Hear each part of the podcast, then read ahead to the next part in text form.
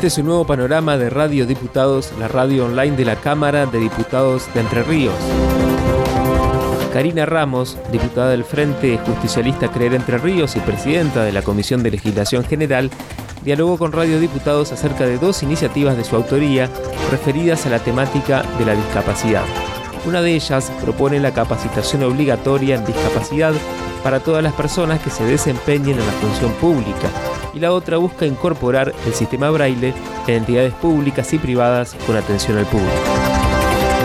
bueno, es una, agenda legislativa que hemos tomado desde el inicio de la gestión, lo que es la agenda legislativa vinculada al área de discapacidad. Son dos proyectos que nacen como la inquietud también de diferentes sectores de la discapacidad, de organismos de instituciones eh, civiles, de familias y también de personas con discapacidad que han planteado inquietudes. Y uno está vinculado bueno, con el sistema braille, en la necesidad de poder ir de alguna forma incorporando en las diferentes cartelerías o servicios que eh, se ofrece eh,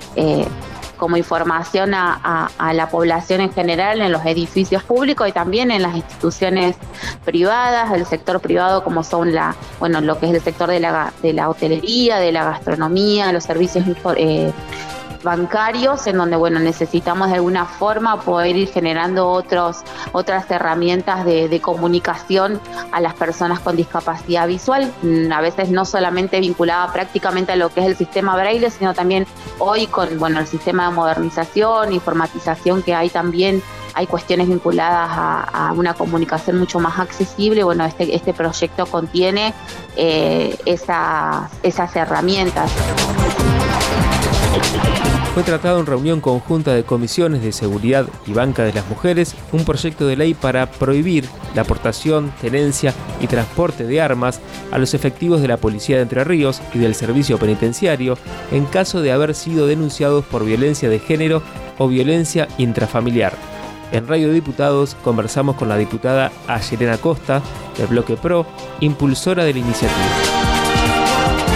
prohibición de la tenencia de armas a los efectivos de la Policía de Entre Ríos y al Servicio Penitenciario, las fuerzas de seguridad de la provincia sería, denunciados por violencia de género e intrafamiliar. Eh, es un proyecto que, que es el segundo tratamiento que tiene en comisión, en comisión, como bien decías, eh, de Banca de la Mujer, que preside la diputada Farfán,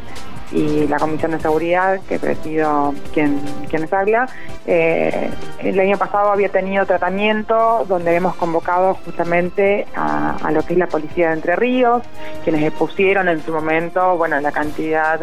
eh, de esta, bueno, la estadística en general que ellos tenían, que, son alrededor de, eh, si mal no recuerdo, 10.397 dentro de lo que es la fuerza. Había 280 denuncias aproximadamente eh, anuales. En el marco de la Semana de la Memoria se inauguró la muestra fotográfica La Casa Sin Palabras en el hall de ingreso de la Cámara de Diputados. Se trata de una recopilación de imágenes que muestra lo que sucedió en la legislatura durante la última dictadura cívico-militar. Flavia Williman Assen, empleada de la Cámara, trabajó junto con el Museo Histórico Martiniano Leguizamón en la recopilación de las fotografías. Es algo inédito que, no teníamos acá en la Cámara, no contábamos con este, fotografías. Y bueno, eh, fue un trabajito en conjunto con, con el Museo Histórico Martiniano Leguizamón este, allí está Federico García, un chico que se dedica a, la parte de digitalización de, las, de, los negativos. La muestra consiste en fotografías de lo que sucedió en la Cámara durante la dictadura. Ese sería, digamos, el, Exacto, ese es el marco de, la, muestra, ¿no? Estos son básicamente eh, fotografías de los años 77, 1977, 1979. es cuando, bueno, eh, son muy fuertes las fotos porque eh, bueno, a mí, por ejemplo, cuando yo, él me manda eh, un resumen de, todo lo que fue la, de lo que es, digamos, la, cantidad de copias y demás que tienen allí en el museo, eh, bueno, comienzo a,